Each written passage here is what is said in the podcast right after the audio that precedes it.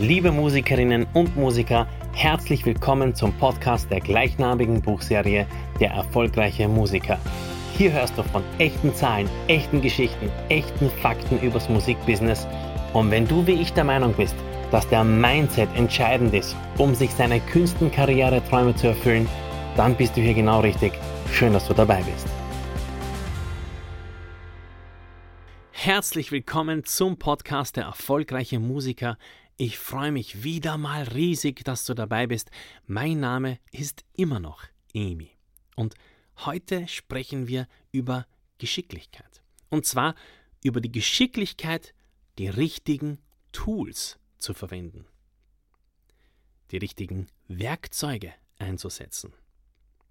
Es gibt nämlich unglaublich viele, unglaublich gute, unglaublich effiziente Tools und es ist wichtig, dass wir wissen, wann wir welche Tools einsetzen, weil nur wenn wir das wissen, haben wir die Möglichkeit, sie effizient einzusetzen. Aber ich spule vielleicht nochmal eine Spur zurück auf der Zeitleiste. Früher, also wirklich vor ganz langer Zeit, war es so, dass wir Menschen schlichtweg keine Tools zur Verfügung hatten. Wir haben einfach nicht daran gedacht, dass wir Tools verwenden könnten. Wir waren äh, deutlich primitiver aufgestellt, als wir das ähm, jetzt sind und haben uns damals ähm, das Obst, das kannst du dir so vorstellen, einfach mit der bloßen Hand gepflückt. Und du kannst dir vorstellen, ohne irgendwelche Werkzeuge ist das oft gar nicht so einfach. Es macht einfach Probleme. Du kannst das Obst in erster Linie schon einmal nur dann pflücken, wenn es überhaupt reif ist. Und wenn das Obst nicht reif ist, dann hast du eben kein Obst zu pflücken und musst äh, hungern, was nicht leiwand ist. Ähm, und du kannst natürlich auch nur das Obst pflücken zur damaligen Zeit, das überhaupt in Reichweite war. Ohne Tools war es nicht so einfach, Obst zu erreichen, das vielleicht nur ein bisschen höher ähm, gewachsen ist. Und irgendwann in unserer Evolution haben wir erkannt, dass wir uns Hilfsmittel machen können. Hilfsmittel nehmen können, bauen können, die uns helfen, zum Beispiel äh, unsere, unsere Bedürfnisse eben auf eine angenehmere Art und Weise und besser und dauerhafter zu befriedigen. Und deswegen haben wir begonnen, mit Tools zu arbeiten. Und ein einfaches Tool könnte sein ein langer Stock, ein langer Holzstock, der uns zum Beispiel hilft, ähm, Obst zu ernten, das eben außer unserer Reichweite ist. Ja, man könnte einfach den Apfel vom Baum runterschlagen, den man sonst nicht erreicht hätte, als Beispiel. Und insofern kann man sich jetzt vorstellen, viele Zehntausende Jahre später ist es so, dass wir erkannt haben, dass Tools uns enorm unterstützen können, enorm vieles zu tun. Du kannst es nämlich drehen und wenden, wie du willst. Du kannst Du kannst laufen können wollen, so schnell du willst. Und du kannst so viel trainieren dafür, wie du willst. Und du wirst vermutlich niemals in deinem Leben dich so schnell fortbewegen können, wie jedes dahergelaufene billige Auto.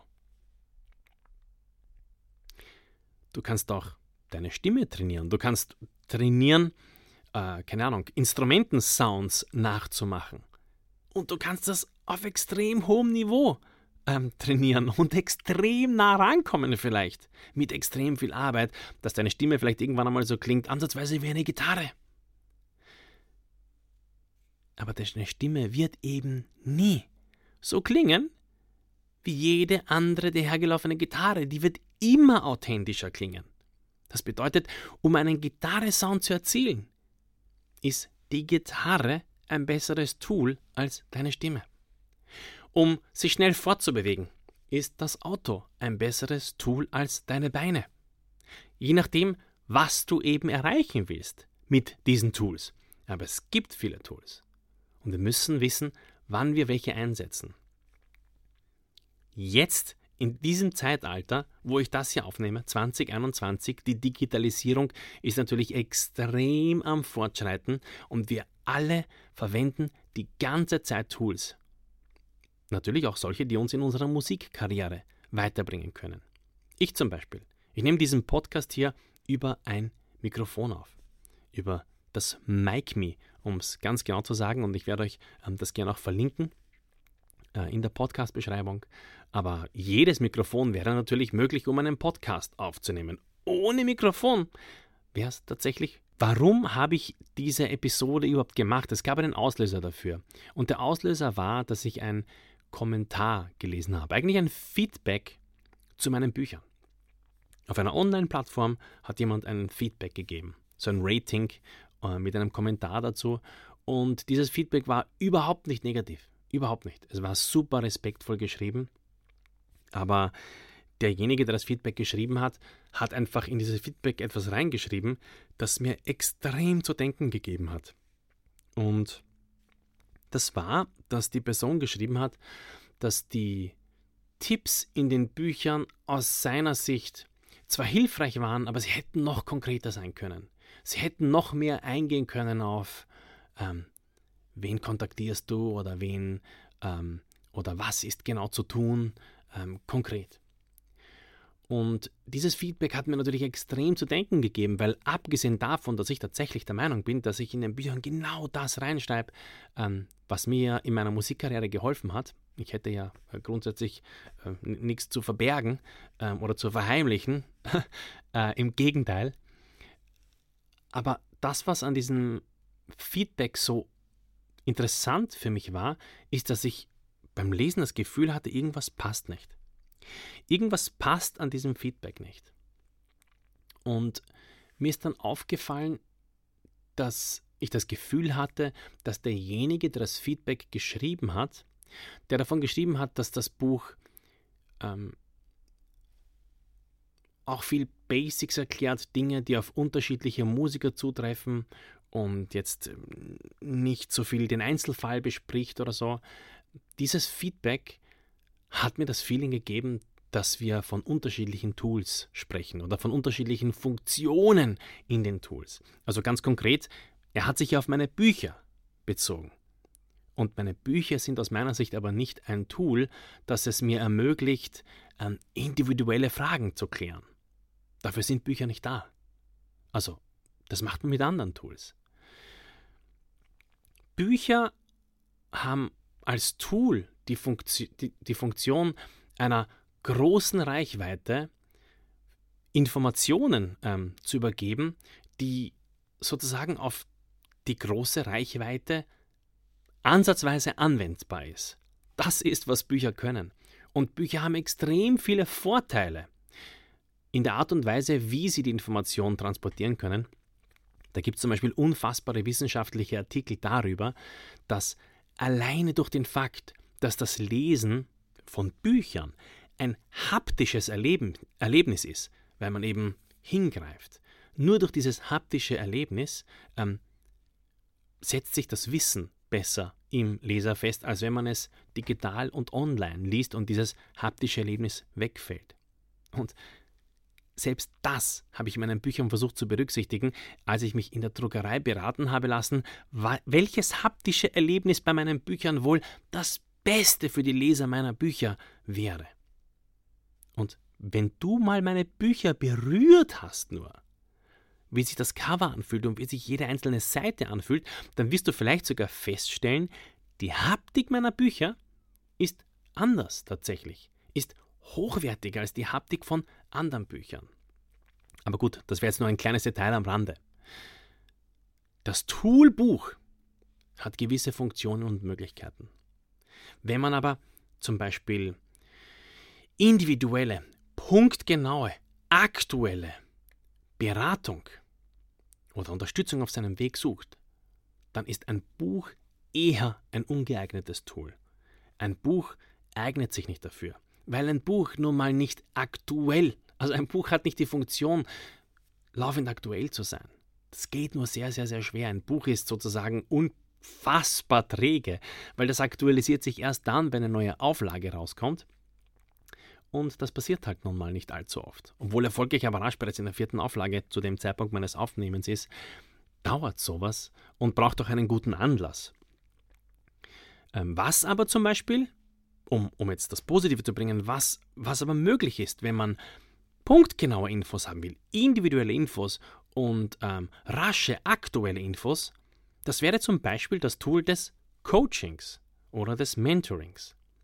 da hat man die Gewissheit, das ist aktuell auf mich zugeschnitten, maßgeschneidert. Und Mentorings biete ich ja auch an. Aber es soll eigentlich gar nicht um mich gehen, sondern, sondern sehr viele Autoren bieten auch Mentorings an oder weitere Unterstützungsmöglichkeiten.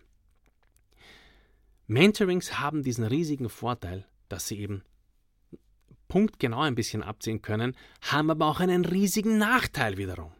Und der Nachteil ist, dass Mentorings natürlich, weil sie face-to-face -face sind, sehr, zeitoffen, sehr zeitintensiv für den Mentoren sind, weil er ja nur eine Person erreichen kann zum Zeitpunkt oder mit diesem Mentoring und deshalb sind sie sehr kostenspielig im Regelfall. Im Regelfall ist eine einzige Mentoring- oder Lehrerstunde, nenne es wie du willst, teurer als ein paar Bücher.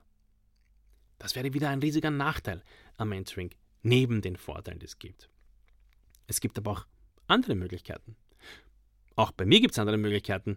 Bei mir gibt es zum Beispiel noch die Möglichkeit des Podcasts. Man kann sich auch Wissen über Podcasts holen.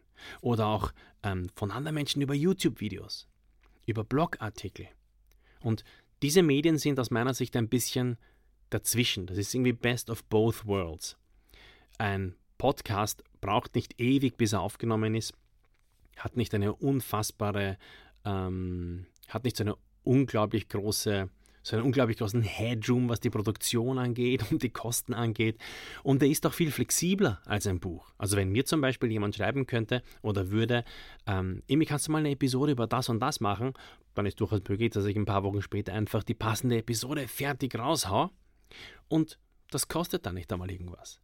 Es ist aber eben auch nicht ganz so punktgenau vielleicht, wie es im, ähm, im dialogischen Mentoring funktioniert. Auch ein Podcast ist eher ein Medium, das in eine Richtung geht, also sprich von mir zu dir oder von einem anderen Podcast-Maker ähm, in deine Richtung. Das ist sozusagen eine gerichtete Konversation, während das Mentoring auch hier den Vorteil bietet, dass es in beide Richtungen äh, kommunikativ, effizient und schnell funktioniert. Und äh, wichtig ist mir nochmal in dieser Episode gar nicht so sehr zu sagen, was ich anbiete auch wenn das jetzt vielleicht so gewirkt hat, ich wollte nur Stellung dazu nehmen, ähm, dass es unterschiedliche Tools immer gibt und du dir genau überlegen solltest, welches Tool nutzt du. Du kannst aber viel weiter natürlich gehen, als auf die Bildungstools ähm, jetzt äh, abzustellen. Das gleiche gilt für, wann nutzt du dein E-Mail, um jemanden Wichtigen in deiner Musikkarriere zu kontaktieren? Wann nutzt du dein Telefon? Wann nutzt du das Internet in einer anderen Art und Weise? Wann nutzt du, dass du einfach ähm, bei dir unten auf die Gasse gehst, die Gitarre in die Hand schnappst und spielst? Open Air. Es gibt immer viele Möglichkeiten und es gibt wirklich viele Tools. Das erkennt man zum Beispiel auch daran, dass ähm, unterschiedliche Musiker unterschiedliche Tools verwenden, um vergleichbare Dinge zu erzeugen. Aber diese Tools haben dann eben trotzdem gewisse Eigenständigkeiten. Nehmen wir vielleicht, der eine ist ein Solo-Performer, ein Gitarrist und der verwendet eine Loopstation, um zu performen, und der andere verwendet nicht eine Loopstation, sondern ein, ein Vocal, eine Vocal Effects Unit, ähm, wo er dann mehrstimmig was machen kann damit. Und der andere verwendet gar nichts, nur eine Stompbox, wo er einen Beat draufklopfen kann, während er Gitarre spielt. Und alles dient eigentlich einem vergleichbaren Zweck, nämlich die eigene Performance reichhaltiger zu machen. Aber jeder Musiker entscheidet sich eben dazu, welches Tool er verwendet. Aus welchem Grund? Wie wird der beste für mich individuelle Effekt erzielt? Wie bekomme ich am meisten raus aus diesem Tool? Und genau das möchte ich dir heute, jetzt und hier ans Herz legen. Es gibt wirklich viele Möglichkeiten aber es liegt an dir zu erkennen, welches Tool wann effizient ist. Ich wünsche dir viel Spaß bei der Auswahl, viel Spaß beim Erfolg, der dann auf dich zukommt, wenn du das richtige Tool findest. Und ich wünsche natürlich Music Forever. Wir hören uns. Richtig cool, dass du auch diesmal wieder dabei warst beim Podcast zur gleichnamigen Buchserie Der erfolgreiche Musiker. Du findest wie immer alle Infos in der Podcast-Beschreibung und on top gibt es dort weiterführende Links zu meinem Blog, meinem Mentoring-Service, meinen Büchern und zu allem, was ich sonst noch zu sagen habe, um dich auf deinem Weg ein erfolgreicher Musiker zu werden, zu unterstützen. Music Forever, wir hören uns.